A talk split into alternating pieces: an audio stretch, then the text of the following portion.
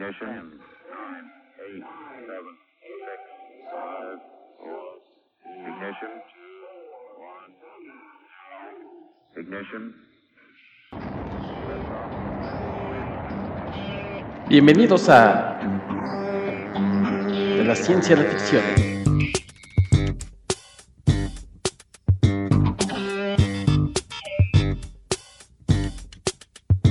Un podcast con un toque de ciencia.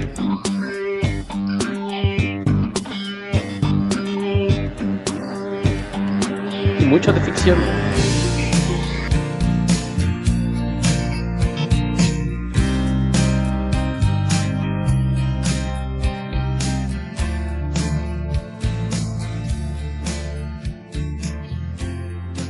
Ya comienza una nueva edición de su podcast de la ciencia de la ficción. Yo soy Héctor McCoy y los saludo como siempre, esperando que se encuentren muy bien. El día de hoy tenemos una de esas obras que solo puede ser producto de la mente o de un genio o de un loco. Pero antes de que entremos en detalle, permítanme presentarles a mi compañero y amigo, el editor, traductor y escritor Alberto Calvo. ¿Cómo estás, Beto? Hola, ¿qué tal? Muy bien, gracias. Beto, pues hoy vamos a hablar de Paradojas, la película. Sí, sería un título bastante descriptivo. es que hay, hay películas con paradojas y esta, que es Predestination, que bueno, pues viene, eh, está basada en un, en un cuento muy breve de nuestro viejo amigo Robert A. Heinlein, un cuento que se llama All You Zombies, o todos ustedes zombies. Y bueno, pues digo nuestro viejo amigo Robert A. Heinlein, porque ya hablamos un poco de él en aquel episodio de Starship Troopers, episodio 52, por si ustedes no lo han escuchado, pues dense una vuelta por él. Y bueno, pues ahí estuvimos hablando largo y tendido de, este escritor eh, icónico de la ciencia ficción, Robert Heinlein. Pues regresa, regresa aquí, Beto. Yo, yo recuerdo que hará cosa de no sé, 25 o 30 años, cuando hablaba con, con amigos de la ciencia ficción, decíamos que lo que se nos hacía más extraño cuando veíamos películas de ciencia ficción es que no hubiera más películas basadas en su obra. Porque sí, sí se presta mucho. Creo, creo que debe haber sido más cuando se estrenó justamente Starship Troopers, que, que decíamos, oye, pues es que pensando en, en, el tipo de historias que escribe, uno pensaría que es la, la, clase de cosas que Hollywood andaría detrás de ellas, y no nada más las novelas, sino también los cuentos, y pues es algo que, que en este siglo ya, ya se dio de, de, forma un poquito más regular, ¿no? Que sí, ya hay varias de, de esas que han sido llevadas a la pantalla, eh, aunque claro, con una, una, buena actualizada, ¿no? Porque pues el, el, grueso de sobra pues ya tiene más de 50 años. Sí, oye, pero en este caso la verdad es que no solamente eh, está basado en el cuento, sino retoman diálogos, escenas que prácticamente uno se imagina mientras está leyendo el, el cuento y es un cuento, digo yo, breve porque son 15 páginas, 14, dependiendo pues de la edición. Y, y, los directores, que además son los que se aventaron a adaptar este cuento, pues la verdad es que hicieron un gran trabajo. Cuando apareció You Zombies, en 1958, fue publicada en The Magazine of Fantasy and Science Fiction, pero por ahí eh, dicen que, que fue rechazada por Playboy esta historia. Y de ustedes dirán, bueno, pues Playboy pues, se dedica a otras cosas.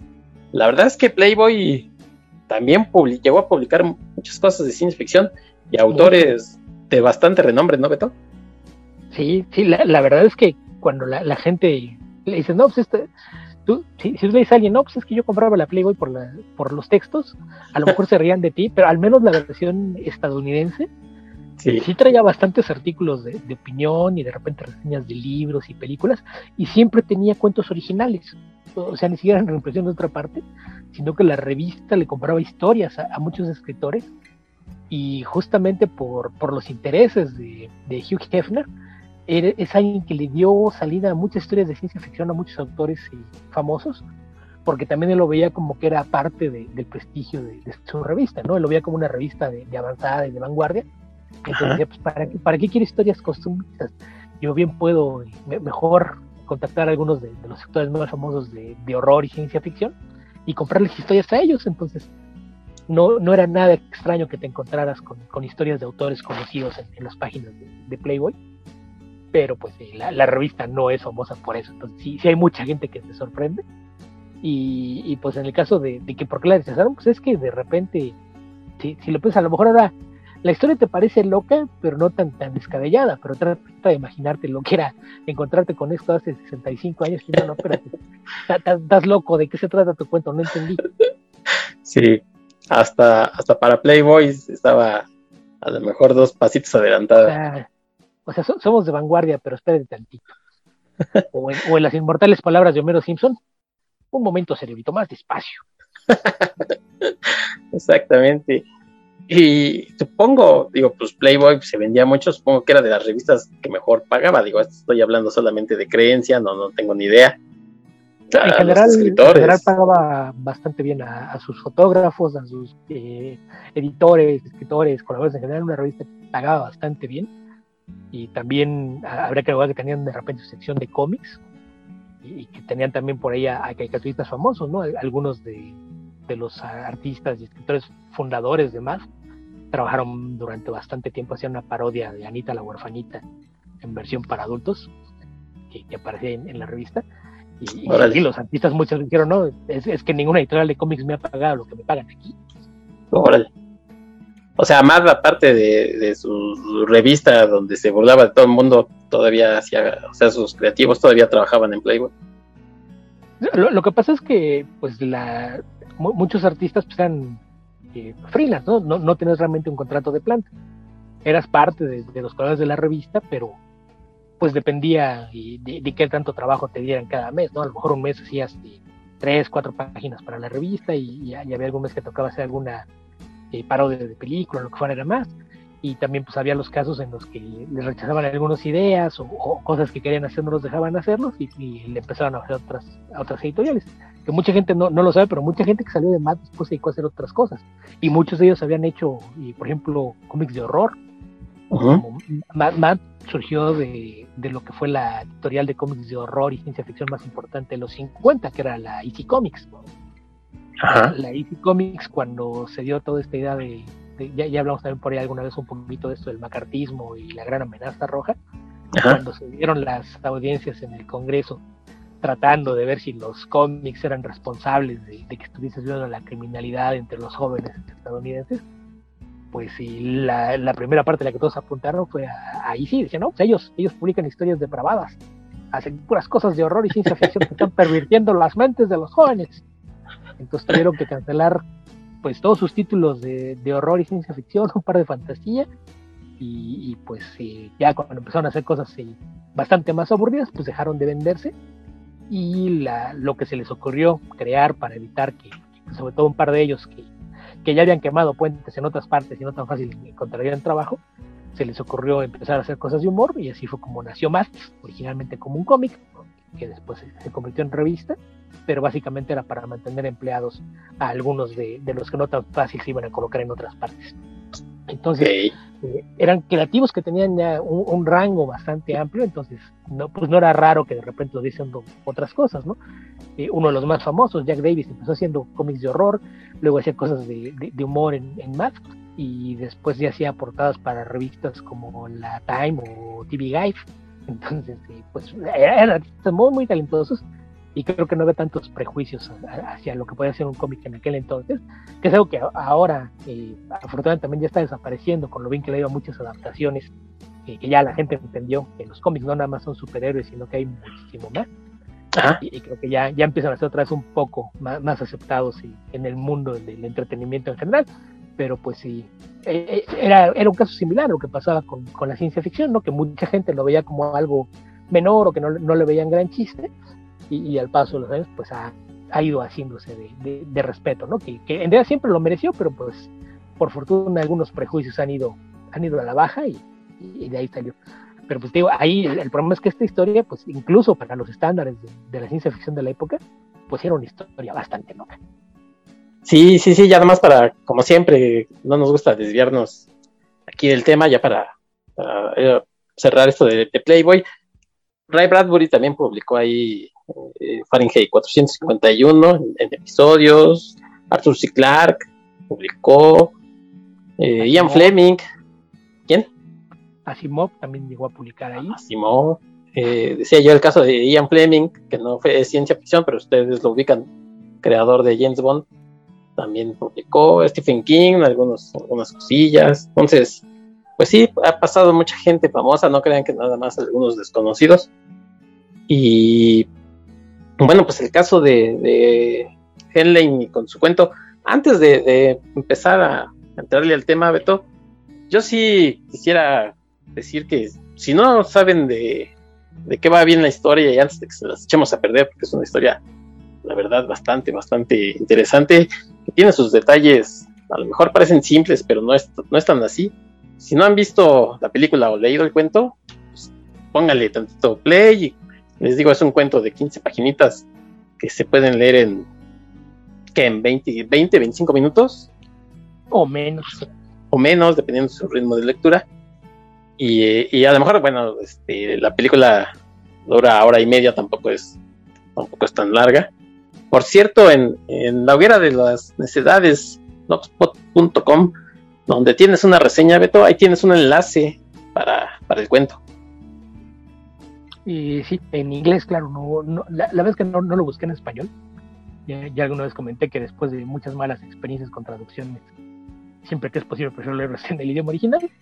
Pero, sí, por ahí, eh, cuando me encuentro cosas así por el estilo, pongo el, el enlace por si alguien le, interesa leerlo. Eh, porque pues sí, dentro de todo, como es una, una historia muy cortita y se publica una revista que ya no existe, pues de repente es un poquito más difícil cazarla en, colecciones, ¿no? Entonces, pues de, repente sí, sí habrá quien diga, ah, pero es piratería, pues dime dónde la puedo comprar y, ya no la descargo. sí, claro. Sí. Sí, bueno, pues busquen ahí en eh, Hoguera de las Necesidades, Predestination, Predestinación, les saldrá la reseña de Beto y está el, el enlace al cuento que sigue activo, lo acabo de checar, este, cosa de minutos, sigue activo, sigue activo, entonces ahí lo pueden leer si, ustedes saben inglés, y si no, pues también estará en español en línea, es fácil encontrarlo, como todos ustedes zombies. Y bueno, la película, eh, acabo de checar también, está en claro, si ustedes tienen claro video, la pueden ver ahí, y en algunos otros servicios, pero eh, les quieren un... Ajá, hay que pagar extra, entonces ya de por sí están pagando sus suscripciones y luego todavía les piden extra, pues no lo hagan, la verdad. Si tienen claro, pues se la ven y si no, pues búsquenla de otra forma. Que no los estoy alentando, pero la verdad es que sí.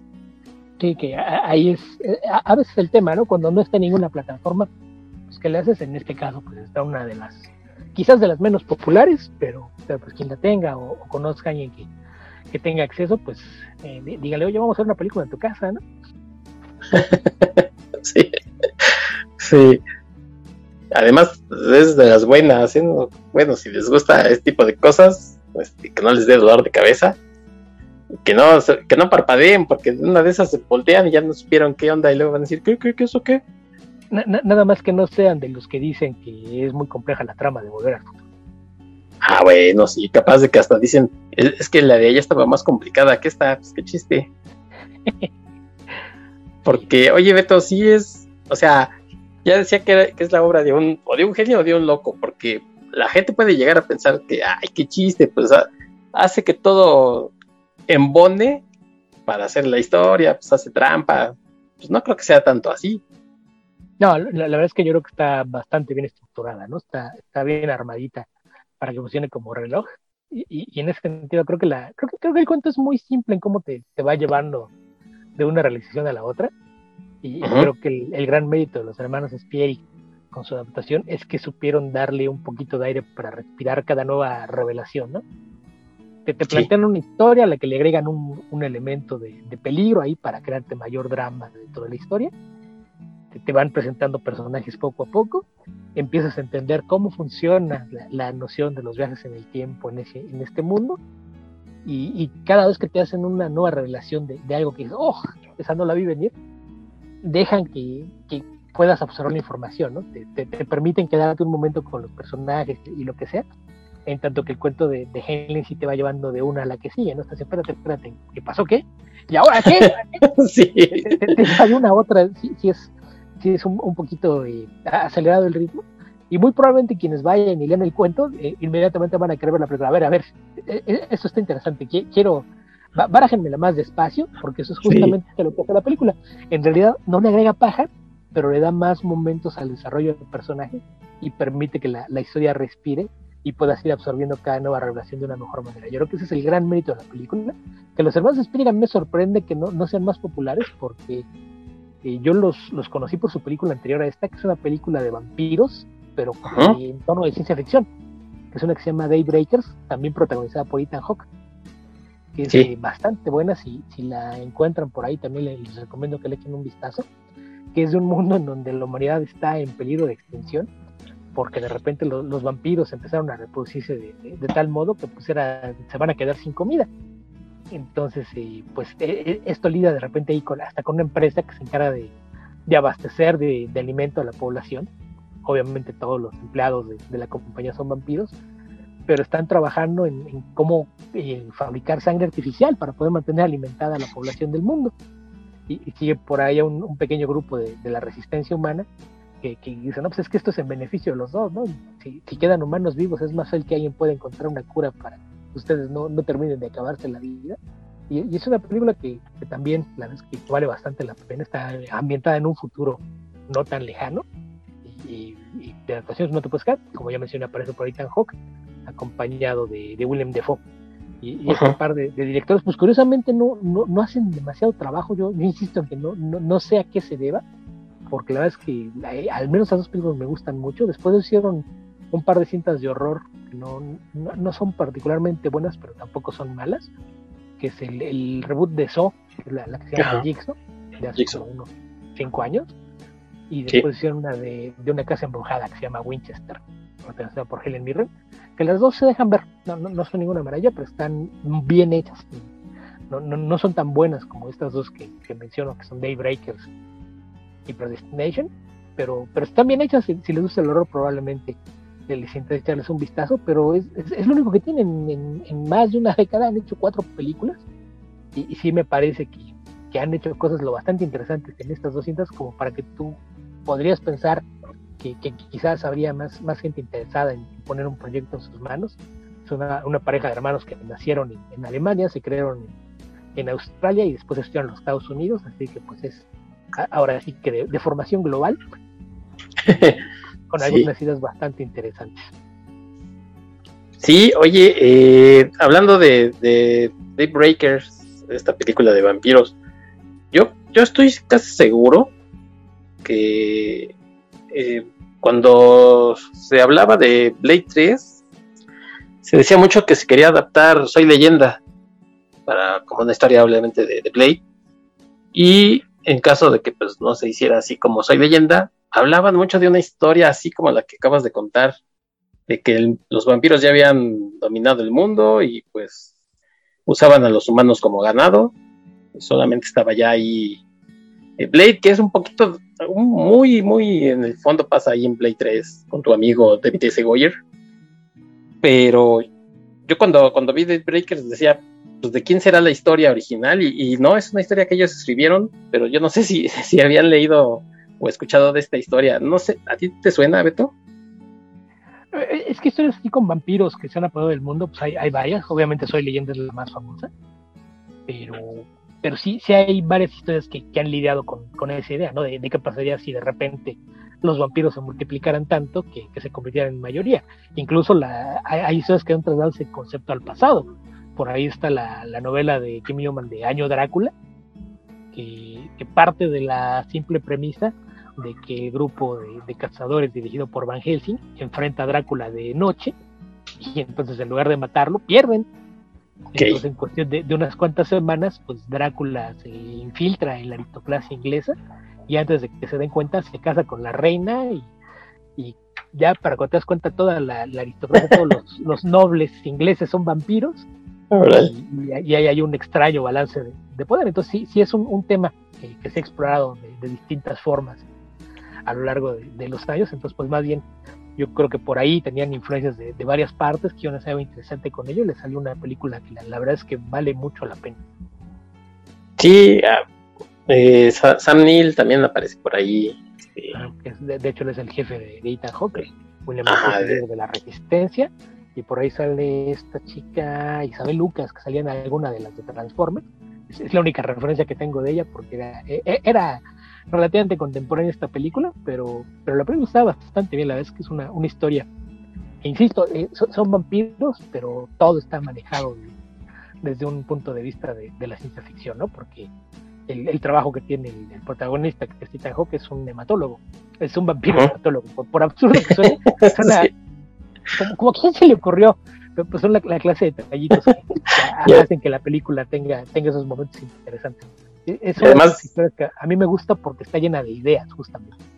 Sí, y además es vegano, porque ya no quiere morder humanos, pues, ya, ya ni hay.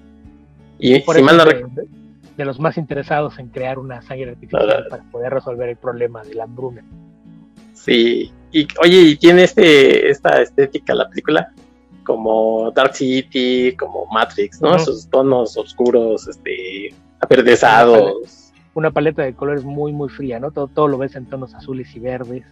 Sí, con un- una penumbra muy marcada, pero con luz de alto contraste, que, que te crea un- unos efectos de claroscuro bastante interesantes. Y aparte es una película baratísima, ¿eh? si, si no mal recuerdo, era una película que costó como 15 o 20 millones.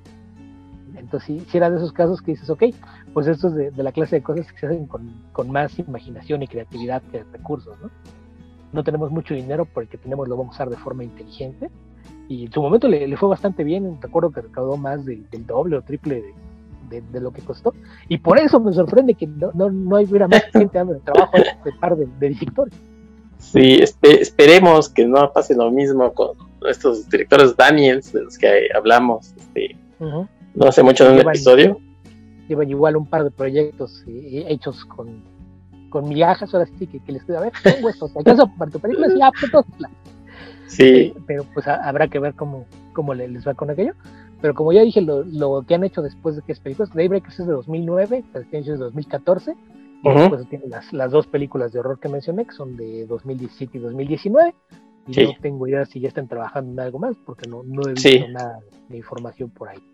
por ahí tienen eh, mm, producción una película que se llama False Flag, que aparentemente va a salir el próximo año, en 2023, pero no encontré como mucho, mucho detalle este, sobre ella. Y tienen una película de zombies del 2003 que se llama Los No Muertos. Parece, creo que fue con la que se dieron a conocer, no sé si debutaron, pero se dieron ya a conocer, llamaron más la atención. Entonces, si tienen chance de ver cualquier de estas películas, obviamente, de la que vamos a hablar, pues, pues denles una oportunidad a ver qué, qué les parece. Sí, esta unidad que dices es una comedia. Es, una película de, de zombies, también hecha en torno de ciencia ficción, pero es lo, lo que se conoce como una comedia de horror. Que es la que hicieron allá en, en Australia y fue, fue así como que su carta de presentación. Está entretenida, pero, pero sí, yo, yo creo que su explosión de creatividad viene con, con Daybreakers. Bueno, pues sí, son los hermanos. Es una pareja bien, bien extraña, trabajan juntos. Uno de ellos estudió cine y televisión, el otro es diseñador gráfico. Entonces, sí, sí, digo que, ok, ¿y por qué firman los dos como directores? Y es que se supone que entre los dos arman todo. E- e- Esta que mencionas de Undead eh, es de esas que abren los créditos y lo hicieron ellos todos. Eran los editores, los supervisores de efectos visuales, se encargaron de componer la música, hacer el diseño de cosas por el estilo. Pero en, en general en, en, en Daybreakers y en Predestination también son los supervisores de efectos especiales. Y si no mal recuerdo, en Predestination la música es de uno de ellos. Entonces, pues, pues sí, son, son de, de, de los que les gusta meter la- las manos al trabajo, no es el que se sienta en la silla a dar órdenes nada más. Ok, esos son los hermanos Y ahí- y Pierre con G al final, como bien dices, nacidos en Alemania, pero pues han trabajado, o se han hecho en Australia. Sí, Eh, se los llevaron siendo niños, que aparte son gemelos, y gemelos idénticos además. Michael y Peter, Peter, los hermanos estos muy creativos que agarran el, el cuento de Robert. Heinlein. Por cierto, hablando de, de Heinlein, eh, ya saben que aquí peloteamos, pero no, el tema de- del viaje en el tiempo pues no era cosa nueva para él porque tiene una, otro, otra cuento un poco más largo que se llama Por sus propios medios, que ya había escrito en los 40 que también es una cosa de esas raras de, paradojas. Si tienen también oportunidad, búsquenlo por sus propios medios, en inglés, con mi mal inglés, ahorita se los va a decir quién es By His Bootstraps. Ah, by His Bootstraps, que es, es haciendo alusión a, una frase que se en inglés para decir con alguien que hizo por sí mismo. Eh, dicen que saben que para levantarse se jaló a sí mismo de, la, de los cintillos de sus botas. O sea, como que no, no son ahí escalón, entonces es, es, una frase que, que, por eso es difícil de, traducir, pero, pero sí, es para eso, para referirse en que, que, hizo todo por sus propios medios, que no, no necesitó ayuda de nadie.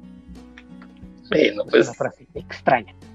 Sí, y, el, y la historia también es, es bastante extraña y divertida. Porque no les voy a spoilear mucho, pero, pero también trata de estos viajes en el tiempo, que prácticamente solo aparece un, un personaje. Pero bueno, ya les dije mucho, pero bueno.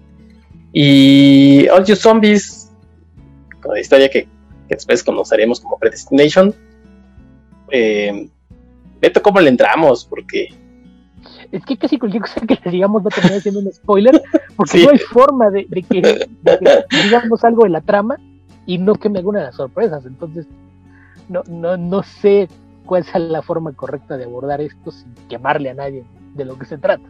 Sí, bueno, vamos a empezar por, la película. De todos modos, el cuento y la película técnicamente es lo mismo. Incluso las partes que, extienden eh, están dentro del cuento, aunque no son exploradas, pero digamos que ahí están. Entonces, no, no es que se agreguen mucho y les digo, técnicamente es lo mismo. Pero vamos a entrar entonces por la película y luego ya vamos a ir hablando de la historia. Eh, la película es del 2014 y la verdad es que no llamó mucho la atención, tuvo que, pelear contra historias en, cartelera, bueno, pues que, pegaron más. Curiosamente, una de, Viajes en el Tiempo, que es El Filo del Mañana, eh, The Edge of Tomorrow, que ya hicimos aquí, Beto, episodio 41, si no han, pasado a escucharlo, pues tuvo que, compartir cartelera, y pues obviamente le fue mejor a la película de Tom Cruise también se estrenó por ahí Robocop, el, reboot, que pues, creo que pasó con Sin Pena ni Gloria, llamó la atención, pero pues, no pasó de ahí. También se andaba estrenando X-Men Días del Futuro Pasado, más viajes en el tiempo. Y otras películas, como por ejemplo El Hobbit, La Batalla de los Cinco Ejércitos, El Planeta de los Simios, El Amanecer del Planeta de los Simios, películas de Transformers, eh, andaba también cartelera Lucy de Luc Besson, que no es precisamente mi película favorita. De hecho, no, no me gusta Lucy, pero la vería pues, nada más por ver a, Scarlett Johansson. Platicárselas a ustedes porque no me gusta Lucy. Eh, andaba por ahí también eh, esta de Grandes Héroes de Bay, Baymax, creo que se llama. ¿Cómo se llama? Se llama Big ah, es una animación de Disney basada en un cómic publicado por Marvel unos años antes. Eh, no, exactamente esa del, robotito pachón. Y entre todo esto, pues ahí andaba ahí, ah, Capitán América. Es como el primo del hombre Michelin. sí, también estaba eh, ese mero gordito. Capitán América, Soldado del, del Invierno, Guardianes de la Galaxia, no, pues le tocó, híjole, sí le tocó, le tocaron pesos pesados. Y que en realidad es una producción independiente, o sea, volvemos a lo mismo, este, eh, de, hecho la produjo una, una compañía australiana y, fue distribuida por ahí por un, par de, de, de, compañías que dedican sobre todo a, llevar películas europeas a los Estados Unidos, pero es una producción modesta, volvemos a lo mismo. Eh, si, si Daybreakers fue una película de, menos de 20 millones, y Predestination es una película de 5 millones. O sea, nada, son, la clase de películas que, como no hay un, gran estudio detrás de ella, no hay eh, estrellas taquilleras y demás, pues las mismas distribuidoras no, no le prestan mucha atención. Entonces, pues yo creo que eso contribuyó a, que le fuera mal en taquilla, ¿no? Prácticamente recaudó eh, su presupuesto y un poquito más. Y, eso a pesar de, tener mayormente críticas positivas, ¿no? Más a, a los sitios especializados. Y, y por ahí tenía ochenta y tantos por ciento de, críticas positivas en Rotten Tomatoes y, tenía como el 70% de, de, aceptación en Metacritic, entonces pues, eh, eso te dice que a la, crítica le, gustó bastante y en general a toda la gente que, que la vio y también le gustó, pero pues lamentablemente eso no, no se tradujo en, mayor publicidad, un boca a boca y, sí le, le, fue bastante mal. No, no sé si eso tenga que ver también con por qué no, no les dan más proyectos a, los hermanos Spielberg, pero, pero pues sí, una, película muy, muy eh, modesta y, mayormente pasó de noche, la, la gente no, no se enteró de, de, lo que había y creo que más bien poco a poco a lo largo de, los años ha ido haciendo de, cierta reputación de, de, esas que todavía no llega a convertirse como película de culto, pero, pero si seguimos como vamos, probablemente algún día más gente se da cuenta de, la joyita escondida que se perdió. Exacto, y además en algunos lugares, de hecho, ni siquiera se estrenó, pasó directamente a, a video, así es que, pues otro, otro granito más para que no tuviera reconocimiento que se merece. Bueno, pues, ¿quién, quién aparece en la película? Eh, ya hablabas tú de Daybreakers, que aparece Ethan Hawk, pues aquí es eh, uno de los principales. Básicamente son tres, dos principales y uno que, que aparece brevemente. Y hay más, pero vamos a hablar nada más de tres, que es Ethan Hawk, que a mí me parece, siempre me ha parecido un buen actor, que escoge, creo que, creo que escoge sus, sus películas pensando a lo mejor que no sean como muy como en el gran mainstream, no sé, o sea, yo no sé en, base a qué escoge sus, papeles.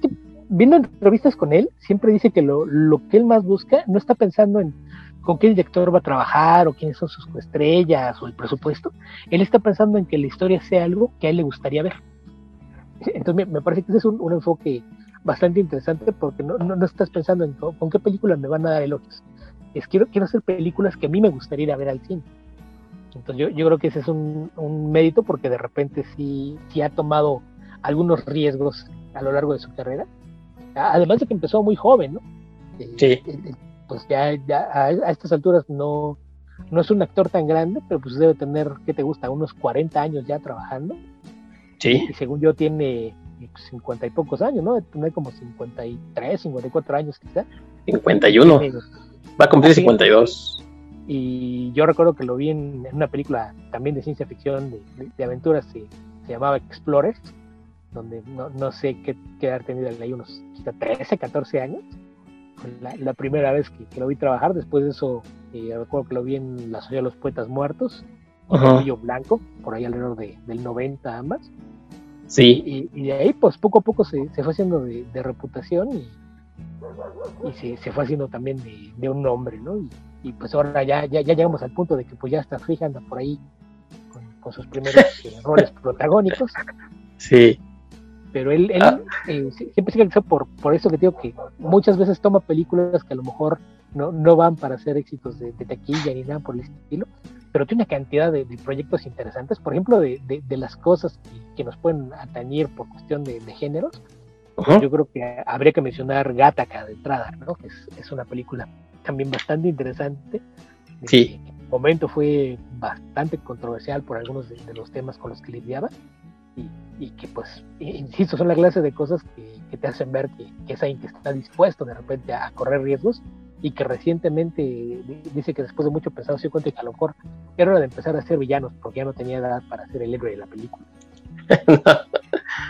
sí, pues de hecho sale en Moon Knight, eh, es el villano ¿no? de la serie y en la reciente de Black Phone, adaptación de un cuento de, Joe Hill, el, hijo de, Stephen King. Ahí también hace un, papel de villano. Aparte de eso, apareció también en, la reciente de, de Nordman. ahí tiene un papel bastante interesante. Y está en el, en el elenco de, la esperada secuela Nights Out de Ryan Johnson. Entonces, pues es un actor que, se mantiene ocupado. Vuelta a saber su, filmografía y tiene como 50 películas, entonces, pues sí es alguien que le gusta mantenerse activo. Y, como tú dices, a mí también sí me pareció que es un actor bastante capaz, al que en ocasiones no se le reconoce como debería, ¿no?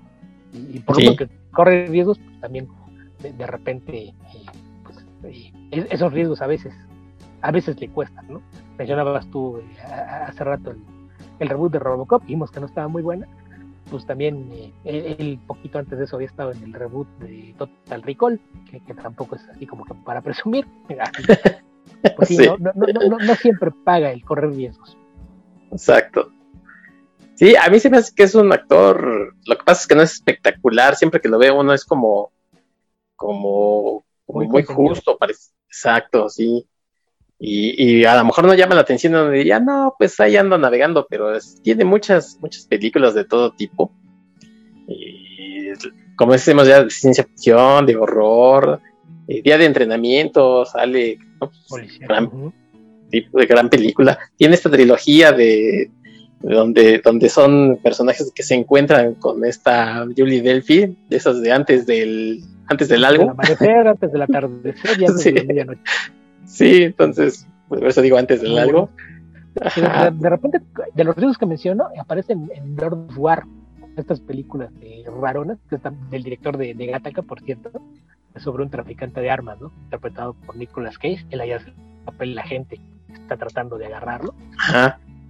Este, también eh, aparece, hay una, una película que está hecha con, no, no sé si está haciendo con rotoscopio, me parece que tiene una película que se llama Waking Life, que es para crear este efecto como si fuera una animación, que en realidad es nada más como si le dibujaran encima a los actores.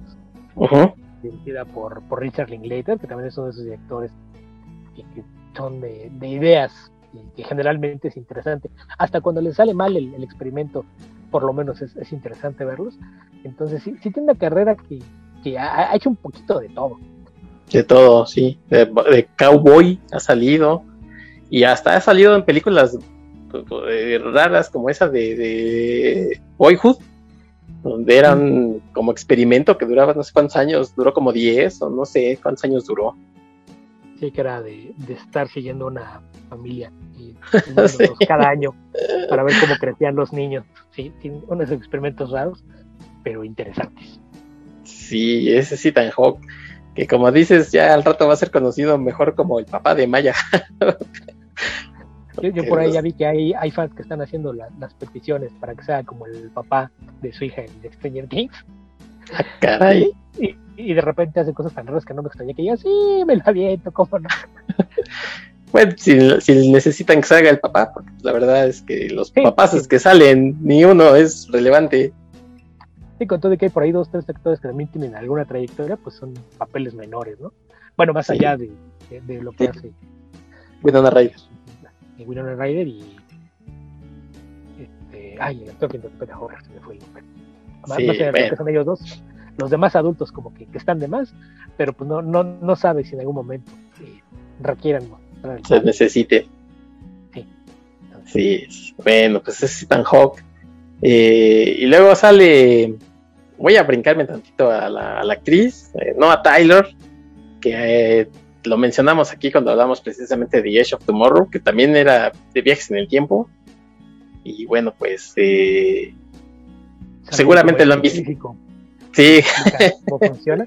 Probablemente mucha gente lo, lo ubique. Eh, ahí más o menos, si nos repetimos una serie de televisión, sale como un mafioso en. Este, en Peaky Blinders, esta serie de, de, la pandilla londinense. Es el tipo que controla los, los hipódromos, las apuestas en los hipódromos y es el rival de, la familia de protagonistas. Entonces, el, enemigo jurado, al, menos, durante una temporada del personaje que interpreta por allá Killian Moore.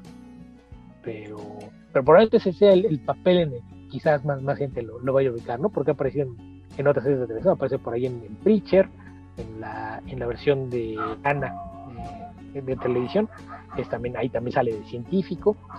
Eh, y ha, hecho por ahí otras eh, series dramáticas de época como Los Borgia o Los Asis contra los McCoy, cosas por el estilo. Y, películas, seguramente, ya, ya, que le vean la cabeza, este lo he visto en, alguna parte, yo lo recuerdo también de, mencionas tú Age of Tomorrow, y yo recuerdo que aparece también por ahí en, en Paddington 2 que son de esas películas que, la, gente sorprende cuando dices, me, gusta la película, pues es que no la han visto, está bien buena.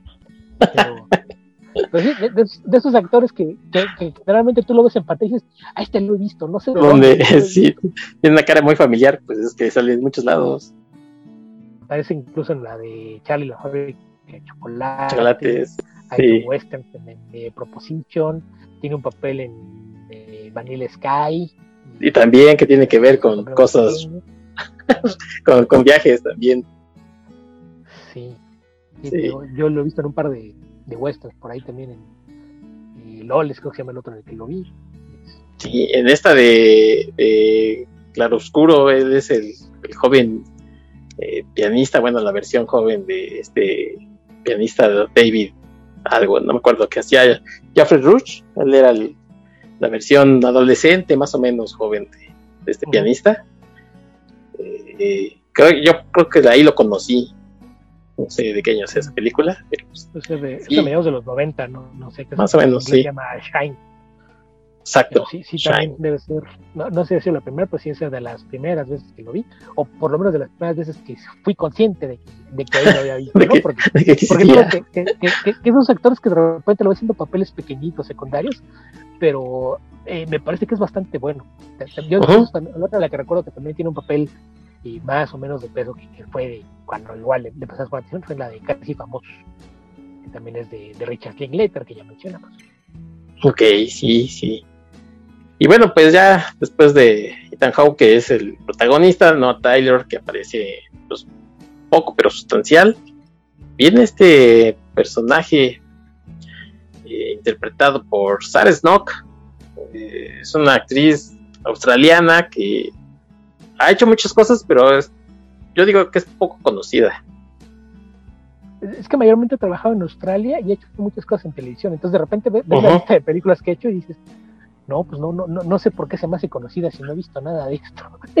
sí. pero, pe- pero eh, ya, ya de repente volteas a ver, por- o sea, por ejemplo, en, en América, pues después de que hizo esto, este, apareció por ahí en, en la biopic de, de Steve Jobs, ¿no? Que creo que es el, el- único papel así en una película más o menos de, de alto perfil. La de Fassbender, ¿no? Y sí, sí, en la versión inglesa, la, la que dirigió Danny Boyle, Ajá. en la que aparece, y, y digo de alto perfil, pues, entre comillas, ¿no? Porque pues, la, la famosa es la otra, la, la de Aaron Kushner. Pero, pero a, a lo mejor es la, la película más alto perfil en, donde la hayas visto. Además de Sí. que aparece también en, en la, la que decía de la, la más reciente de, de los Spears, la de Winchester, Bueno, también ok. por ahí una, una aparición. Pero fuera de eso, volteas a ver qué, qué más ha hecho. Y hay una lista de no sé cuántas eh, series de televisión Series, Australia, eh, salvo por la, la que sí es quizás la, la más exitosa, tiene un papel importante, que es la de Succession. Es una, serie de ahí de, de una familia y las intrigas de, de negocios que hay que se dan entre ellos. Es una, una serie muy, muy famosa que está en, en HBO Max, si no mal recuerdo. Además de que, eh, vol- volviendo un poquito a los temas que nos atañen, pues aparece en un episodio de Black Mirror, ¿En cuál aparece? en el de Men Against Fire. De la, Oh, creo que es de la, ¿qué es? De la tercera temporada. creo que sí. Ok. Bueno, pues sí, Sarah Snook. Y que la verdad es una, bueno, por lo menos aquí se avienta un muy buen papel, porque no es un papel fácil. Eh, y ahora sí, a, par- a partir de aquí, ahora sí ya spoilers al por mayor. Y- No, no sé si al por mayor, vamos a tratar de, de vadearlos, pero no hay forma de que digamos nada. ¿no? No, no hay forma de, no contar, O sea, sí, con no contarlo. Vamos a tratar de, de no quemar nada, pero es imposible que algo de lo que digamos no sea de una u otra forma spoiler. Entonces, a partir de aquí, eh, condúzcanse con cuidado. Sí, a partir de aquí esperamos. sí, esperamos- a partir de aquí esperemos que ya ustedes ya hayan visto la película, ya hayan leído el cuento, lo que sea de su agrado. Ok. También sabemos que hay gente a la que no le importan los spoilers y dicen que hasta a veces les dan más ganas de verlo, ¿no? Entonces, si ustedes son de esos, pues eh, esperamos que lo que digamos los vaya a convencer. Y si no, si son de los que prefieren experimentarlo todo de primera mano, pues sí, va- vayan a, a verla y luego regresan. Sí, bueno. Pues qué bueno que fueron a verlo, qué bueno que fueron a, a leerlo. que Están de nuevo con nosotros y los que no les importa, qué bueno que se quedaron con nosotros y los que ya la habían visto, también qué bueno que siguen con nosotros. Porque hablar de Predestination, aunque Beto di- diga que tratamos de evadirlos, no es fácil. Y es más, yo sinceramente, Beto, tú que, que a ti se te da bien las sinopsis y esas cosas, eh, hazme un favor, Ok, pues podemos partir con que la, historia sigue a, un policía del tiempo, ¿no? Ajá. La, historia pues sigue a, este personaje que interpreta Ethan Hawke, que descubrimos que es un, agente que puede viajar en el tiempo y que la idea detrás de su trabajo es que pueda prevenir catástrofes como ataques terroristas. Entonces todo gira alrededor de que alguien pone una bomba en un edificio en, la ciudad de Nueva York en, en 1975 y el, el, agente al que manda para tratar de impedirlo, pues se ve involucrado ahí en un tiroteo con alguien más, y sufre quemaduras y, es, no, no, no, logra detener el, atentado. Y esto pues hace que en el futuro pues tengan que, retirarlo temporalmente del servicio mientras lo, lo operan para construirle el, rostro y poder volverlo a hacer funcional, o lo mandan a descansar y ya después se, se, prepara para regresar una vez más al campo ya con un nuevo rostro, ¿no? Eso te lo dejan muy claro desde el principio. En el tiroteo tú realmente no, no lo ves, sabes que él está ahí con un sombrero y entre la sombra. Entonces tú cuando lo, lo, conoces, pues sabes que ya tiene un nuevo rostro que no es con el que se movía anteriormente.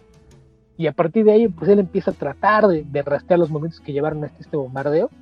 Y esto lo lleva a estar dando una, una serie de, viajes en el tiempo que de, de repente tienen un, un, lugar común, ¿no? Hay por ahí un, un bar en el que suele hacer paradas cada vez que siente que necesita sentarse a pensar en lo que está sucediendo a su alrededor. Y, dependiendo de, en qué momento lo ves en el bar, pues de repente es un cliente, luego parece que es el dueño y, luego está ahí hablando con uno de los clientes que le está contando su historia. Y, es a partir de la historia que le está contando este cliente del bar que poco a poco se empieza a desenmarañar la, enredada trama llena de paradojas que es el centro de esta película. Exacto. Sí, y ahí aparece eh, este personaje de que decimos de Sarah Snook, que cuando la vemos en la película, bueno, pues no es, no se puede evitar pensar que es una, una mujer, pero de pronto por algunas cosas vemos que está en el papel de un hombre. Y no sé si a ti te pasó, Beto, pero yo cuando lo estaba viendo, eh, yo decía, oye, pues es igualito a, a Leonardo DiCaprio, ¿cómo no? es como una versión cachetona de Leonardo DiCaprio. sí, digo, y eso que es bastante guapa Sarah Snook, pero sí tienen parecido como a Leonardo DiCaprio. Y entonces, eh, eh, es, una de las cosas que, por ejemplo, es inevitable en el cuento, obviamente como no empieza con imágenes, no es con imágenes, no uno lo va creando en la mente, pues te enteras que, que es que de pronto el personaje principal, y ahí vienen ya los, las vueltas, empieza como contando su historia como hombre y de pronto dice, pues cuando yo era una niña pequeña y de pronto dices, ¿qué? Me cuento. cuando, la ves te da la impresión, tiene una apariencia que podemos decir como andrógina, ¿no? Se ve como un hombre afeminado o como una mujer haciéndose pasar por hombre. Pero, pero de una forma que, que, te hace dudar. No, no, no estás seguro si es una u otra.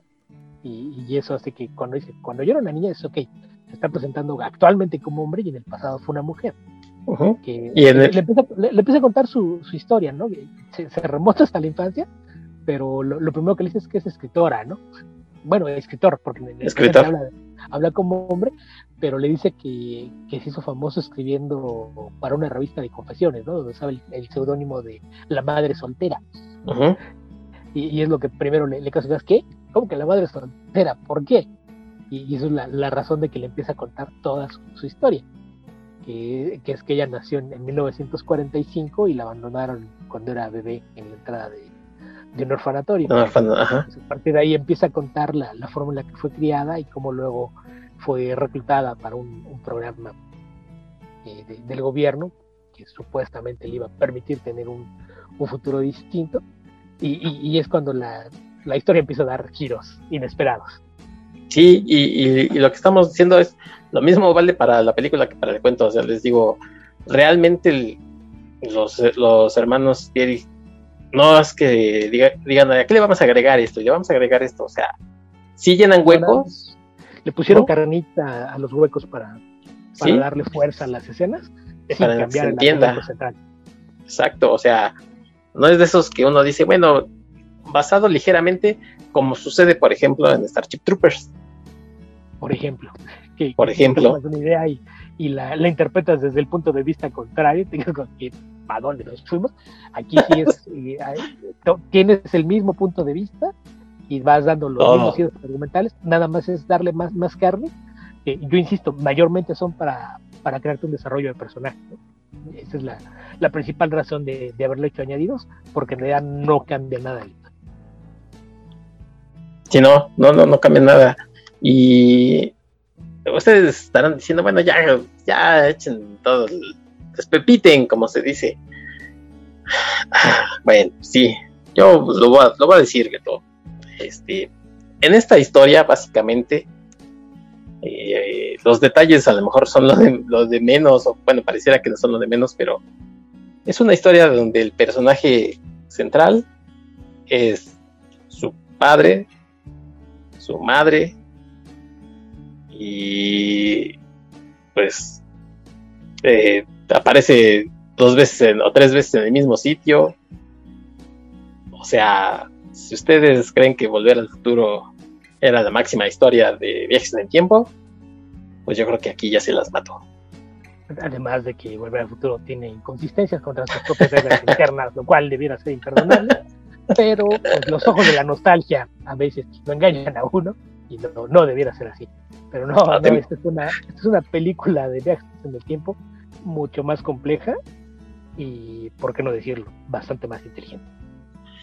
Sí, mucho, mucho, muy compleja porque uno pensaría, bueno, a ver, ¿cómo puede ser alguien su propio padre? ¿Cómo puede ser alguien su propia madre? Ya lo comentamos aquí, este personaje que es hombre y que por cuestiones, bueno, que era mujer y, y que tuvo que cambiar, nace con, con esta cualidad, no sé si, bueno, no quiero decir esa palabra, eh, que tiene ambos sexos y, bueno, pues eh, nace o crece como mujer y después por, por cuestiones médicas tuvo que, se le tuvo que extirpar eh, la mm, matriz y tuvieron que dejarlo entonces como hombre y bueno, pues hasta ahí dirían, bueno, es como una trampilla, ok, ¿no? o sea, es una mujer que después es hombre, está bien pero eh, eh, el punto aquí es que el viaje del tiempo permite que el mismo este,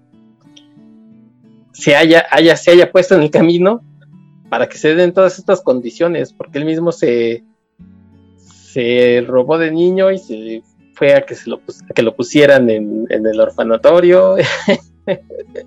es una historia que de verdad es complicada y a la vez no lo es tanto vamos, es, es, complicada por todo lo que intenta hacer, pero está de una forma tan clara que no llega a ser confusa, ¿no? Es complicada sin ser confusa, creo que es la, forma correcta de, describirla, porque pues sí, sí, como mencionas, esta idea de, los viajes en el tiempo, pues ya sabes que, por circunstancias del destino ella en distintos momentos de su vida fue mujer u hombre, y, y, de repente te das cuenta de que todos los sucesos en tu vida fueron provocadas por él o ella misma.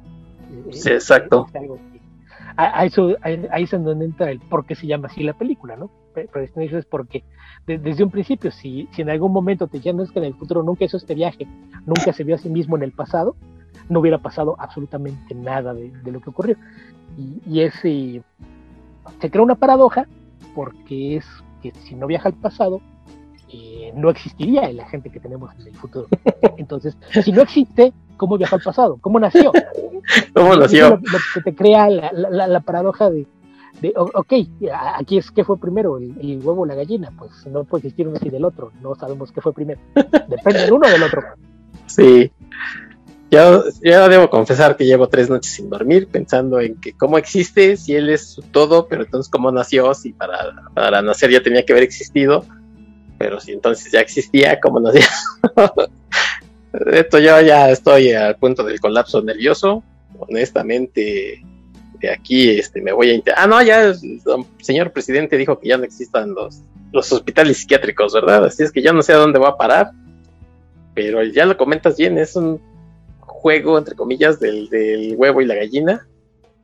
Cuando parece que ya te revelaron la parte más complicada, que es que este personaje tuvo cambio de sexo, pues no, resulta que, el, que viaja en el tiempo para que se conozca porque de esta forma se va a poder, como dice por ahí, en el cuento lo, dice muy claro, ¿no? Es, imposible de que uno no tenga esas ganas como de seducirse a sí mismo y entonces eso de que se conocieron o se conoce a sí mismo, pues da paso a que nazca y todo, como ya lo comentaste ahorita, todo lo todos los eventos de su vida están a partir de, las cosas que hace. Eh, de verdad que es una historia muy, muy, muy buena. Y la película, aunque, aunque pareciera complicada de, adaptarse, lo hacen de una manera tan sencilla. Porque ya, o sea, es la enésima vez que lo digo, lo toman tal cual y lo llevan a cabo de una manera que, te van explicando, te van explicando. Y no hay, yo no encuentro la verdad ni un solo hueco a excepción de eso, ¿no? De decir, bueno, pues, que es primero? Y ni siquiera, ni siquiera eso al final creo que, que te impide disfrutar de la película. Sí, es, es algo que no, no influye para nada, está tan bien contada que, dejas de preocuparte por la mecánica y, cuáles eran las reglas, porque además es otra cosa importante, ¿no? Que yo creo que ese es un problema con muchas películas viaje en el tiempo, que ya, ya mencionas de Volver al Futuro, e, estableces tus reglas, te dice cómo funciona, y las sigue. nunca las contradice, que es, muy común en historias de viajes en el tiempo que sigas las reglas solo mientras te conviene. En el momento que tu historia no funcione, si, si sigues al, pie de la, de la línea lo, que dicen las reglas, no, no funciona, entonces las rompes nada más por el beneficio de lo que estás contando. Y aquí se aseguran de, que las reglas sean claras y se respetan a lo largo de toda la película. En ningún momento hacen nada que no encaje dentro del esquema que te plantearon del funcionamiento de la historia. Entonces yo creo que ese es el, mayor mérito. Insisto, suena muy enredado cuando lo cuentas, pero está contado de una forma tan clara que, que, nunca te llega a confundir qué es lo que está pasando, más allá de, que te deje con esta sensación de sorpresa de, pero ¿cómo pudo haber pasado todo esto? sí. La puedes incluso seguir linealmente, puedes seguir la, la cronología de, de, su vida y entender todo sin, ningún problema. Eh, entonces ya, ya después del cuestionarte pero ¿cómo es posible? Ya es un, tema completamente aparte. Pero se trata de, una película muy bien armada, su, estructura narrativa es muy buena. Y, como ya mencionas, esa parte de una película corta. yo creo que ese es otro, otro mérito. Sabían que tenían un cuento, sabían lo, que era la historia, y la historia era, era eso, y no, no requería nada más. Entonces no, no se meten en, problemas de tratar de meterle de más. Insisto, todo lo que le agregan, agregan la, idea del tema del terrorista, que se, eso les permite añadir un poco de, drama y, una preocupación, una, sensación de urgencia para las acciones del protagonista.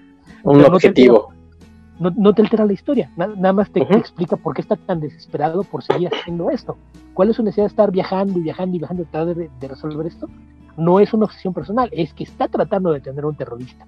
Entonces, e, ese es el único cambio eh, importante que se desvía de, de la historia original pero más allá de eso, es, una estructura que es como maquinita de reloj, ¿no? Está todo perfectamente armado para irte soltando las bombas de cada revelación de, una forma exacta y que puedas entender el contexto de todo lo que te mostraron. Te cae la sorpresa y dices, ok, ya entendí por qué pasó esto. Y, cuando crees que ya entendiste todo, te dan otro giro y dices, pero espérate, ¿por qué? Y la gente, la gente dice, ah, ok, ya, ya vi cómo funciona eso. Y no, nunca, nunca se vuelve confusa, que yo creo que ese es el gran mérito hacer una película que es mucho más difícil explicarla que verla. sí, totalmente de acuerdo. Eh, los directores, como dices tú, le agregan este objetivo que es eh, aumentarle participación al, terrorista, que al final también embona muy bien, ¿no? Porque en el cuento se, hace mención de, estos eh, actos terroristas que, que llevan a se llevan a cabo y bueno, pues mueren muchas personas, pero no, no se mete más sobre ello, ¿no? Y aquí lo incluyen, incluso hacen que sea parte de la historia de este personaje y también embona muy bien, ¿no? Incluso eh, es parte, creo yo, de la manipulación del personaje que hace Noah Taylor, porque por ahí dice, pues es que todo esto existe gracias al terrorista, ¿no? O sea, por el tipo de cosas por las que existimos para evitar que, suceda y sin embargo eh, estamos ante una historia que también por su naturaleza de viaje en el tiempo se supone que va a ser cíclica, ¿no? O sea,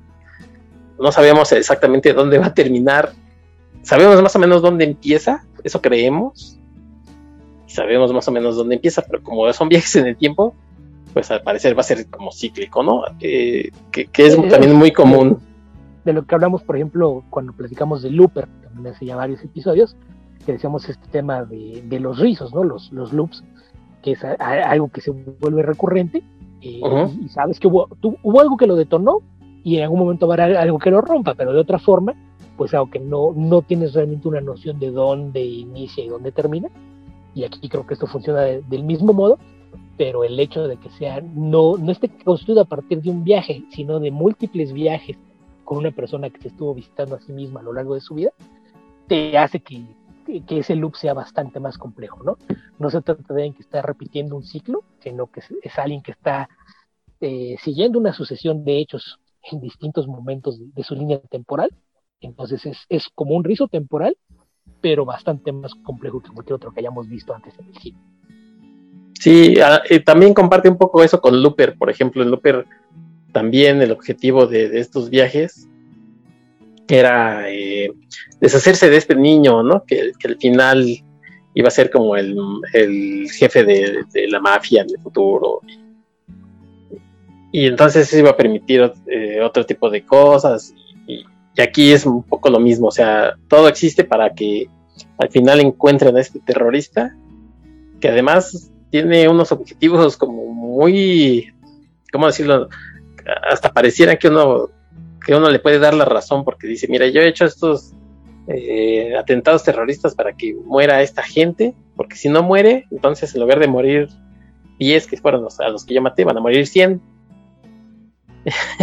y entonces tú dices, ah, pues sí, o sea, tiene lógica, pero que es un, cuestionamiento moral que te plantean en, muchas historias, ¿no? Del el bien mayor, si estarías dispuesto a matar a una persona si eso salvaría a miles, y, juega también con eso, y es eh, de, esas ideas que, enriquecen la historia, ¿no? Se podría convertir en, un obstáculo, eh, podría llegar a convertirse en, una distracción, en algo que, te aleje un poquito de, la trama o, que no te permita y de repente simpatizar o, seguir lo, que está ocurriendo con, tu protagonista. Y, está todo presentado de, forma tal que en el peor de los casos te deja pensando en la validez de los argumentos. Sí. Sí, es de esos casos en los que está también construido el personaje que tú dices, eh, como, como lo acabo de comentar, le quieres dar la razón, pero sabes que algo dentro de ti te dice, no, es que no está bien Está este, mal, pero está también planteado que te deja abierto a darle el beneficio de la duda. sí, eso es muy feo, porque eh, pues, imagínense que en el, que por poner un ejemplo, que en el avión de las Torres Gemelas va un, terrorista que, en lugar de matar, no sé, a 10.000 personas que estaban en, el, en los edificios, iba a matar después a otros 50.000. Y entonces alguien viajó en el tiempo y dijo, pues que se estrelle con todo el avión no, o sea, la verdad es que no, no, no puede ni, ni llegar a concebir como ese tipo de, casos de sí, que, tanto es bien, bien y mal, mal, porque hay gente inocente y en fin, ¿no? Pero bueno, esto es la paradoja del tranvía, ¿no? ¿Tranvía? ¿Eso no, no, sale en Los Simpsons? A ver, a ver, no, no es, es, un, un dilema que siempre te ponen. Tienes un tranvía y que y si sigue por el camino que va, va a atropellar a tres personas pero hay una forma de que tú desvíes el tranvía para que tome una vía alterna. En la vía alterna hay dos personas. ¿Qué haces? ¿Lo dejas correr como va o lo mueves? Entonces es, es, de esa, es eh, ese es un ejercicio que se plantea en, ejercicios de lógica justamente para, para hablar de, la moralidad y en qué momento eh, tomas una decisión basado en qué. Entonces, si es uno, uno de esos problemas clásicos de lógica que, pues aquí está ejemplificado esto, ¿no? Que lo que decimos, este de hablar del bien mayor, que cuando hablamos de viajes en el tiempo, pues es e, esta famosa idea teórica, ¿no? De si pudieras bajar en el tiempo y matar a Hitler cuando era niño, ¿lo haría? Pues, pues yo lo educaba y mejor que pintara mejor para... no sé. Se, se, dice, mira, yo si tuviera acceso a una máquina del tiempo, primero viajo al pasado, me, me, llevo un, periódico con ganadores de, la lotería, hago una fortuna y me convierto en el mecenas de Hitler, comprándole cuadros, montando su galería, para que no tenga oportunidad de pensar en otras cosas. Sí, aunque supongo que la, que la misma naturaleza haría que, que no fuera Hitler el que hiciera todo el relajo, ¿no? Si no fuera, eh, este, ¿cómo se llama el otro? Himmler o este... podría ser simplemente que, Hitler se convierte en un detonante, pero no es la causa de... Que también Exacto. hay, Ay, no, no recuerdo quién era. Algunas vez un microcuento que, que lo que planteaba es que, que Hitler era un niño muy bueno hasta que un buen día empezaron a aparecer gente fuera de su casa y su escuela tratando de matarlo. Y se dio cuenta de que la mayoría de ellos eran judíos y por eso los Órale. Pobre, ya al rato va a resultar que pobre Hitler era una víctima. Sí, le, hacían bullying y fue tanto que explotó. Sí, sí, sí, no podía quedarse de brazos cruzados, tuvo que hacer algo en contra de esas malas personas. Sí, bueno, pues, y por eso decía yo que esta es, esta sí es paradojas la película, porque tenemos historias en donde pues, el viaje en el tiempo se da, no sé, este, eh, viajan a cambiar eh, una cosa en el pasado, como, no sé, este, el sonido de un trueno, ¿no? De, de, Bradbury, donde cambian algo, pero se, ve, se repercute en el futuro.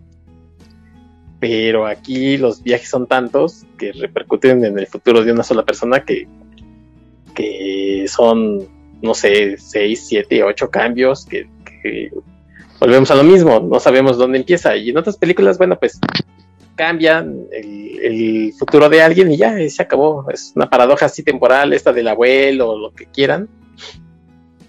Pero no es tan complicada como aquí, ¿no? Eh, que, aquí don Robert Helen sí se voló la barda, ¿no? En, en hacer, esta que decía Beto, que cuando alguien eh, lo de yo probablemente de haber dicho, o sea, ¿en serio ¿qué vas a poner cambio de sexo? Y no, mi cuate, pues, ¿cómo crees?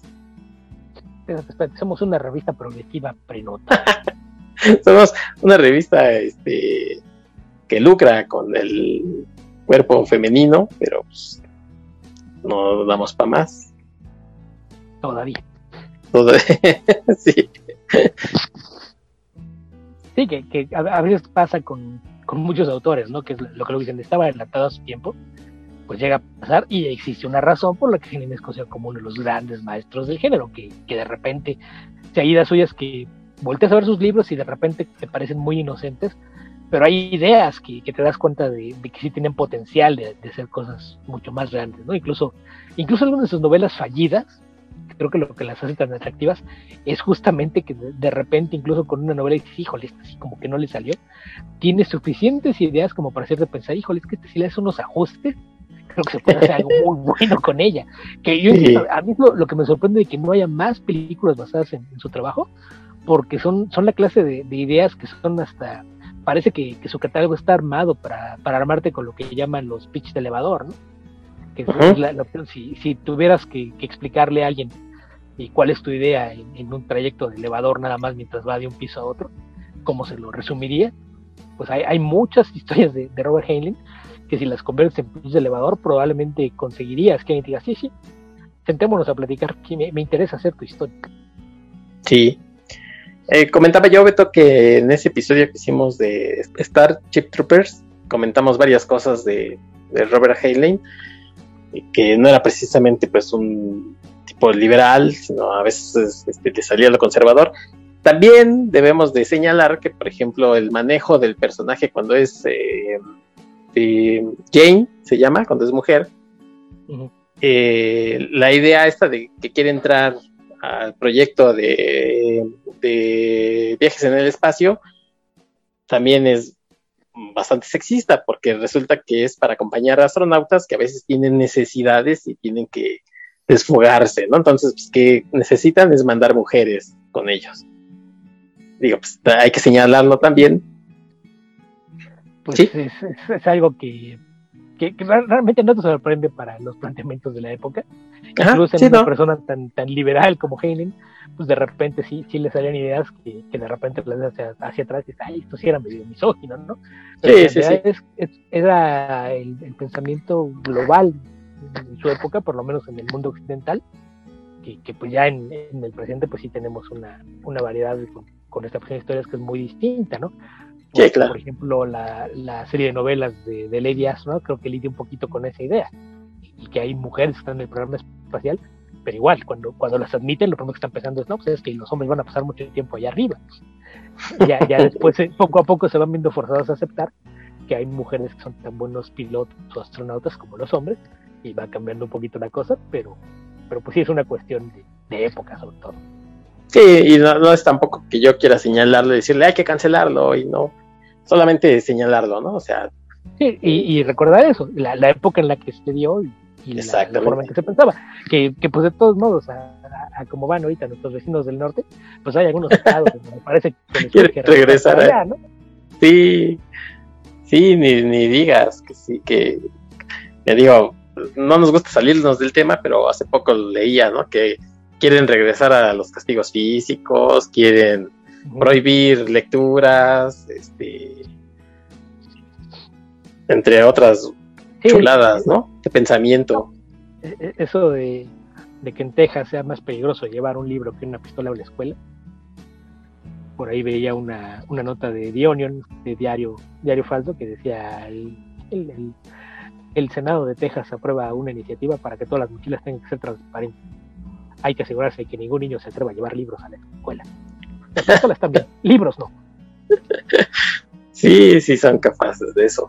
Este, ya los conocemos, como allá no, no les da pena aceptar su clasismo, su racismo. Y sí parece que estamos ahí atorados, eh, a veces con unos pensamientos en los años 50 cuando se escribió esta historia, pero que también tiene esas cosas adelantadas, ¿no? Como por ejemplo, eh, incluso en el mismo, en la misma historia, dice, ¿te acuerdas de este personaje histórico que, se cambió de sexo? O sea, tampoco es que lo haya inventado, ¿no? Son cosas que ya pasaban.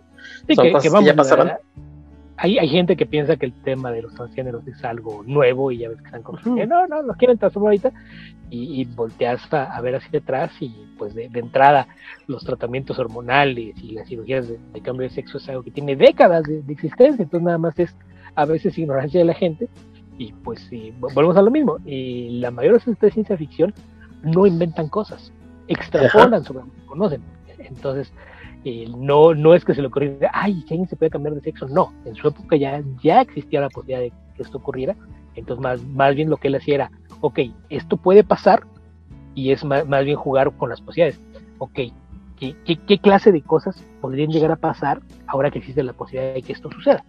y construir un historia alrededor. así es como claramente la ciencia ficción. No se trata de, que sean genios que estén inventando cosas a futuro o que estén prediciendo el futuro, porque no, no funciona así. En realidad es es, gente que generalmente, un, escritor de ciencia ficción es alguien que pone mucha atención a su entorno y logra extrapolar qué, qué podría pasar si esta situación que estoy viendo aquí, si me la llevara 20 minutos al futuro y se desarrolla de esta forma, ¿en qué derivaría? ¿Qué, qué situación me plantearía?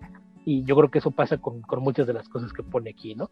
Que también habría que, recordar que, y pues tú mencionabas que este cuento es de los años 50, habría que recordar también que en, los 60 Heine fue allí que, se sumó mucho a los movimientos de apoyar temas como la liberación femenina y cosas por el estilo.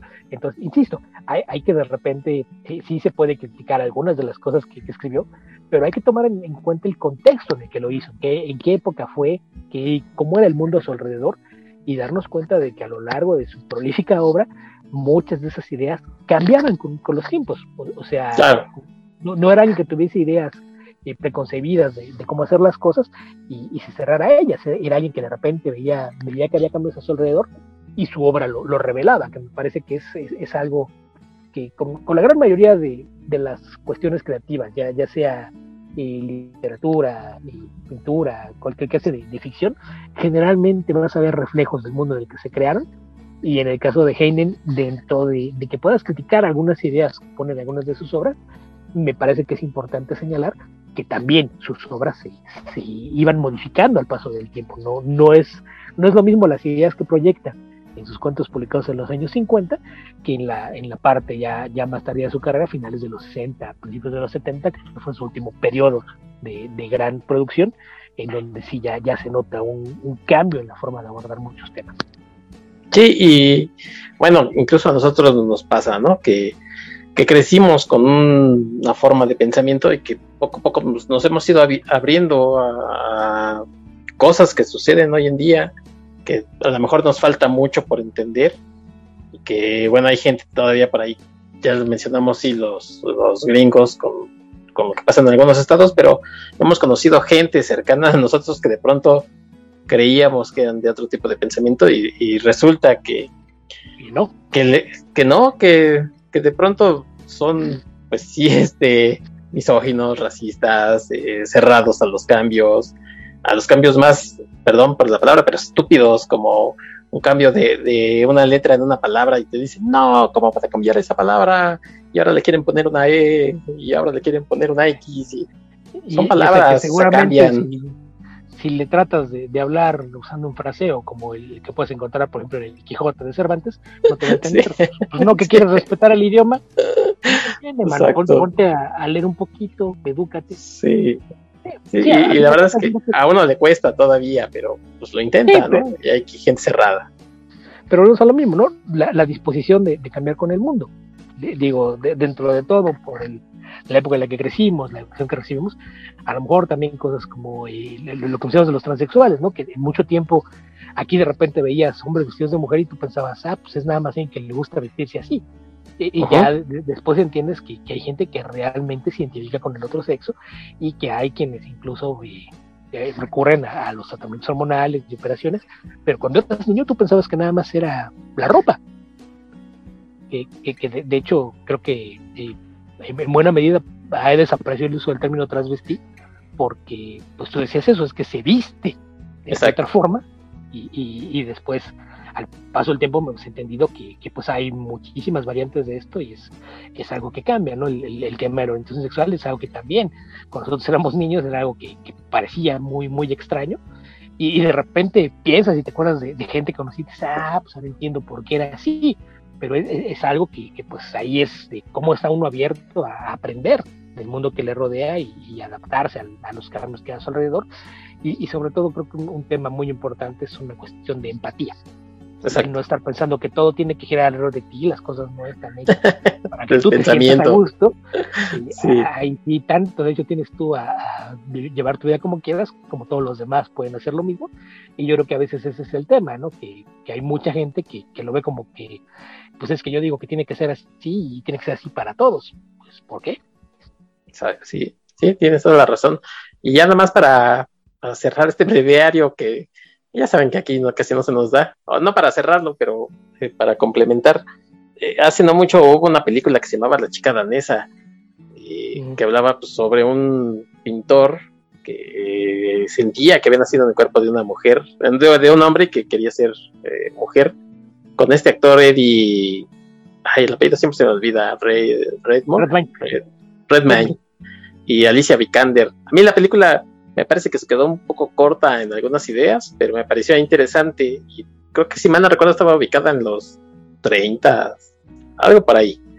Entonces, lo que comentabas, ¿no? O sea, no es cuestión actual o de, resignación de, sexos o de géneros, este, o sea, siempre ha, siempre ha sucedido, ¿no? Son, son cosas que, han pasado a mucha gente bueno, pues por ahí si tienen chance de verla, si no, si no la han visto, por lo menos por la cuestión histórica, me pareció interesante, aunque repito, para mí se me hizo, quedó un poco corta en el tema, pero bueno, pues eso es, eso es para, para complementar lo que estamos eh, diciendo sobre estos, estas cuestiones de que Henley mete un, un transgénero ¿no? en su historia que permite que que exista este personaje que es su padre, su madre, y es el Hijo y el Espíritu Santo.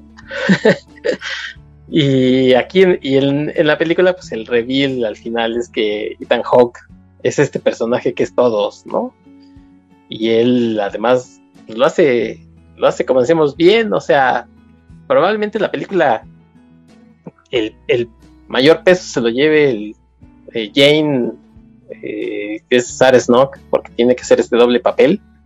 Y tienes que creértelo para, para que la película avance, ¿no? Si no, es, sería, sería caeríamos, creo que lo que estamos diciendo en el chiste, decir, ay, es una señora disfrazada. Y creo que ella hace un gran, gran papel. Eh, como este hombre que es la madre soltera que platica su historia. Y incluso te, en la misma lo que está narrando te dice, pues mira, mi voz a lo mejor no es tan varonil, pero intento hacerlo, intento hablar de esta forma, o sea, no es que yo no haya nacido así hombre, ¿no? Yo crecí como mujer, me tuve que adecuar eh, a ser otro tipo de, persona. Y todo eso, eso lo transmite ella, Sarah Snook, en su, en su papel, y por eso es que creo que llega a buen puerto que te creas todo esto. Sí, sí, yo creo que es, y volvemos a lo mismo, ¿no? Es una película que no, no gasta demasiado en, sets o en efectos especiales y se centra todo en la fortaleza de su guion y de las actuaciones. Y en ese sentido es importante que todo el peso dramático lo llevan Sarah Snook y Ethan Hawke y los dos hacen un muy buen trabajo pero si todo, todo el peso de, de, las partes que te van a, resultar confusas o que pueden ser las, las que te reten a, a, ver que le encuentras un, un hueco a la lógica, y depende de, la actuación de, Sarah Snook, ya sea que esté actuando y como mujer o como hombre, que es, algo que ya es, es la, la, única que tiene que, que lidiar con, con, ese cambio a lo largo de la película, y en ese sentido lo hace bastante. Sí, y acabas de mencionar una, una palabra que me parece clave, que es el peso dramático. O sea, esta es una historia que tiene también mucho de drama, porque por ejemplo los efectos, tú decías ahorita, los efectos especiales son mínimos, o sea, lo de los viajes en el tiempo es este efecto en el que de pronto aparece ese clip, ¿no? O sea, eh, no se requiere de gran cosa, no te explican realmente cómo es este viaje, sí está eh, dentro de los que es ciencia ficción, pero no se, no se paran a decirte, mira, te vamos a explicar cómo es que, es que viajamos, ¿no? Si no, es realmente... los detalles técnicos, te dice, descubrimos la forma de hacer esto y el mecanismo lo hemos reducido a, esta forma fácil de acceder. Tú haces esto y pasa esto. Y ya, no, no, no, se clava en, en la mecánica del cómo. Es, sucede esto porque encontramos cómo hacerlo y de forma práctica esta es la forma más sencilla que tenemos para hacerlo. Sí, y entonces todo el, el foco pues, se va hacia el drama de los personajes, ¿no? O sea, pues, como sea, como se vea, es para mí me gusta mucho Predestination, la recomiendo mucho, tienen chance de, volverla a ver, si, ya la vieron, si no, pues véanla y esperemos que lo poco que dijimos de la trama y demás, pues no les eche perder esta historia que la verdad vale mucho la pena ver. Sí, porque aparte creo que dentro de todo, pues sí, no, volvemos a la no había forma de que habláramos de la historia, sin revelar algo de, la trama y de las, las sorpresas y giros argumentales, pero creo que es uno de esos casos en los que tan importante como la historia misma es la forma en que te la cuentan. Y yo creo que en ese sentido el trabajo narrativo de los Spirit es de primer nivel. Es, es, una, es un guion perfectamente armadito, es una, una estructura narrativa muy, muy sólida y bien armadita. Todo es preciso, toda revelación te la hacen en el momento en el que va a ser más efectiva y yo creo que eso es lo, importante, ¿no? Más allá de lo que te están contando o de los giros argumentales, es la forma en la que te los presentan y cómo está contada la historia. Sí, y este personaje que estaba predestinada a toda su historia para que así sucediera. Que, de hecho el nombre lo toman de justamente de que, ya, que las de paradojas, pues es una, una de las paradojas famosas, ¿no? Tú has mencionado la del abuelo, en este caso pues se trata de la paradoja de predestinación todo eso lo cuentas en tu sitio o mejor cuéntanos ahorita ya después que vayan a darse una vuelta No, en, el sitio, la, la, reseña estaba bastante más ligerita, es de... Ah, creo, que, eh, creo, que, más bien fue en el último año donde de repente me empecé a clavar un poquito en unas más temáticas, pero, pero, vamos, la, la paradoja de presentación es esa, que en el momento que, que creas este, este loop temporal, mucho de, de, lo que ocurre a partir de ahí es algo que si lo cambias, la historia no puede suceder como era. Eh, está lo que se refieren con, con la paradoja de predestinación, que en este caso es, es que si no viaja al pasado, no nace. Pero si no nace, no puede estar en el, en el futuro y cómo podría ir al pasado. Eh, a, eso es a, lo que se refiere un poquito la, la paradoja predestinada. Es uno de los ejemplos clásicos de, de, de, cómo funcionan estos, estos mecanismos, pero, pero es que es, es una de, de, las más complejas. Es, eh, ah, usan un término para esto, es es un rizo, es un rizo causal, es un rizo temporal causal, es el término que se utiliza, porque es que el rizo temporal es la misma causa de que ocurra. Entonces se, habla de una retrocausalidad, que es, que es lo que provoca el, viaje en el tiempo. E, e, ese es el, término, es, un, es un rizo temporal causal y, es una retrocausalidad. Si no se da el rizo, no ocurre lo, que propicia que se pueda dar el rizo. Por eso se conoce como, como paradoja de predestinación, porque depende, o sea, una vez que se da el rizo, no hay forma de que salgas de él. Está predestinado a pasar de esa forma. Ok, pues después de esta explicación, eh, yo creo que ya vamos, si quieres, cerrando, Beto. El, otro término que se utiliza para esto, que o, sea, los dos términos que son los, términos que están eh, científicamente son los que se conocen. La, otra, la otra forma como se le conoce a esto, que es como se usa, por ejemplo, en, historias de fantasía, es una profecía que se autocumple. Es el, es el equivalente. Para hacer esto es lo mismo. La, la, causa y el efecto dependen uno del otro. Sí, sí, sí, sí. Sí, ese sí, ese. incluso aquí en la película no hablan así como tal de paradoja, pero por ejemplo hablan de esta serpiente Uroboros, ¿no? Uroboros, ajá, que es la, serpiente que está devorando la col. Es algo que siempre, se usa para eso, para hacer cualquier metáfora sobre ciclos cerrados. Es, la forma como se identifica, que, que recordarás, por ejemplo, que la historia sin fin, el, el auril es, es, un uróboro bastante más elaborado, pero esa, es la premisa. Y en fantasía es, como lo, lo, ponen, como la, la profecía que se autocumple, ese es lo que sería la, la paradoja de, de, predestinación o el rizo autocausal. Ok. Bueno, pues ahí está la historia de Predestination. Eh, pues yo creo que ya hemos platicado bastante de ella. Eh, no sé si quieres agregar algo, Beto, y si no, pues vamos cerrando. Y no, pues es, que, insisto, ya dijimos de, la trama todo lo, que podíamos decir. Es la clase de, historia que, como mencioné hace un rato, es más complejo explicarla que verla. Entonces, sí, sí yo creo que es, algo que vale mucho la, pena. Si, les gusta la ciencia ficción, si les gustan los tres viajes en el tiempo, creo que es una de esas que, tienen que ponerla en, su lista y, verla porque eh, creo que es, un buen ejemplo de, lo mucho que se puede hacer dentro del género y, pues si les gusta y sobre todo si, si, les parece que está hecha de, buena forma y es inteligente, que es algo en lo que hemos insistido que empezamos, pues les recomiendo que busquen también Daybreakers, que así, no estoy seguro si está en alguna plataforma, sospecho que no, porque creo que es, esa fue una producción realizada por completo en Australia y, sí, probablemente sea aún más difícil de encontrar que Predestination. Sí, lo acabo de checar.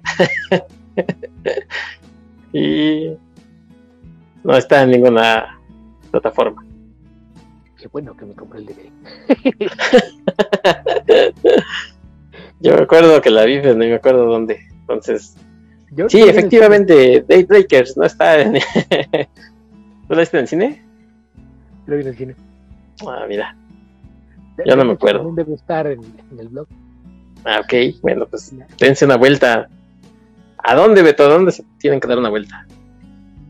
Y pues mira que está en hogueralasnecedades.blogspot.com y, y, pues ahí, pues en las etiquetas pueden también buscar ciencia ficción, van a aparecer textos de novelas, películas, series de televisión y demás, o pues, buscando el título de alguna película pueden ver si, por ahí escribí algo de ella, pero eh, de, hecho estoy checando y si van a, buscar la reseña de Predestination, ahí está el enlace a, la reseña de Daybreakers, justamente, esa yo la vi ah, en el cine es correcto. Mi, reseña fue publicada en febrero de 2010, entonces pues si, si, la reseña parece mal redactada, lo que sea, pues tengan paciencia, fue hace mucho tiempo. Segurito si entro en la reviso voy a empezar a arreglarla, pero, pero pues para qué, ¿verdad? Sí, ahorita no es el caso. Oye, también tienes un, un Patreon. Ah, sí, eh, abrí una, una cuenta de, de Patreon donde publico de forma anticipada las reseñas que voy poniendo en el blog. Y, por cuestiones de, de ocupación tengo ahorita como 15 borradores guardados, espero ir sacando en próximos días y generalmente aparecen entre cuatro días y una semana antes, aparecen por allá en, en, la página de, de, Patreon, ya después los, voy pasando al blog, pero además de eso hay algunos textos más largos, no, necesariamente reseñas, tal vez son textos de análisis o, sobre historia de, de, algún evento, franquicia, serie, que eso sí son exclusivos de, la plataforma de Patreon, no, no los sacamos de ahí pero este lo encuentran en patreon.com diagonal guía ficcionauta, todo de corrido, guía ficcionauta y ficcionauta con X, donde pues además de, este acceso temprano a, la reseña, pues están estos textos eh, exclusivos para esa plataforma, que por ahí de los que aparecerán en, estos días, cuando, cuando escuchando estos, pues habrá por ahí uno dedicado a los 60 años de Spider-Man, otro a, la historia de cómo fue que Sandman finalmente pudo llegar del cómic a la pantalla, junto con eh, algunos de los intentos fallidos y por qué que fue bueno que, no llegaran a puerto, y por ahí algunas otras, otras cosas con curiosidades, además de muchas reseñas de series de televisión y películas. Auténticos ensayos los que ofreces ahí, Beto, y pues la verdad es que con bastante buena calidad, porque ya te conocemos como eres escrupuloso a la hora de hacer tus cosas. No, no haces ahí cualquier eh, dos parrafitos y ya, ¿no? Sino haces bastantes escritos con, con análisis. Entonces, bueno, pues si se pueden dar una vuelta, ya sea por el blog, e incluso apoyar a Beto en su Patreon, se los vamos a agradecer. También colaboras y eres parte fundamental de Comicverso. Sí, que es un podcast dedicado por completo al mundo del cómic y temas afines, es decir, eh, ya, ya sea los cómics mismos o sus adaptaciones a cine y televisión, aunque de repente pues también nos metemos con, cosas de ciencia ficción, fantasía, horror en, diversos medios, pero, pero mayormente gira alrededor del mundo del cómic, donde colaboro con el chileno Esteban Pedreros, que también ya te acompañó por acá en algún episodio. Sí, ya se dio su vuelta por aquí el muchachón. Esperemos que no tarde mucho en, que regrese, nada más que me alcance para volverle a mandar para el boleto de, viaje, porque pues, sí, lo tengo que tratar bien a Esteban Pedreros, que le mando un saludo. Eh, ¿Algún otro lado donde te podemos escuchar? Pues soy también parte del equipo regular que colabora en, el podcast de, revista Comicase, que tiene su, su hogar en comicase.net. Y Además de eso, pues eh, aparezco por acá de vez en cuando y, en otras ocasiones me, han invitado a otros podcasts, pero de forma regular, pues me encuentran por allá en, en Comicverso, en Comicase, en mi blog, en mi página de Patreon y por acá más o menos cada tres semanas. Y yo te agradezco mucho que te des la vuelta, Beto. La verdad es que siempre me da mucho gusto platicar de estas cosas contigo, porque si no eres tú luego quien explica estas cosas paradójicas Así es que, pues muchas gracias por haberte dado la vuelta y muchas gracias a ustedes por habernos escuchado. Cualquier comentario, sugerencia, crítica, la pueden dejar en las redes sociales de la ciencia de la ficción. Estamos en eh, arroba de la calaf, en Twitter, en Facebook también pueden encontrar la página de la ciencia de ficción. También en la caja de comentarios de Evox, ahí pueden dejar, por ahí nos han dejado muchos comentarios sobre temas que quieren que tratemos, películas o algunas series. Si ustedes quieren hacerlo, bueno, pues se los agradecer, agradeceremos. Si pueden darle me gusta, suscribirse y demás, pues también, también cuenta mucho para, para este proyecto que, lo hagan. Y, eh, ah, a Beto, a Beto te encuentran mayormente en Twitter, por si quisieran cualquier cosa, ¿no, Beto? Sí, generalmente es la, única red social en donde aparezco de, forma regular. Ahí me encuentran como Albion2112 y generalmente siempre que tengo algo nuevo en cualquier otra parte, por ahí pongo algún aviso. Bueno, pues ya saben, eh, estamos, somos riteros, así es que por ahí nos encontrarán. Beto, muchas gracias por haber venido a este episodio. Al contrario, gracias por la invitación. Ya sabes que es un placer venir a platicar de todos estos temas y cosas que nos gustan. Sí, y nos vamos a ir con algo de musiquita en la película, en el, en el cuento también hablan de una canción que se llama I Am My Own Grandpa.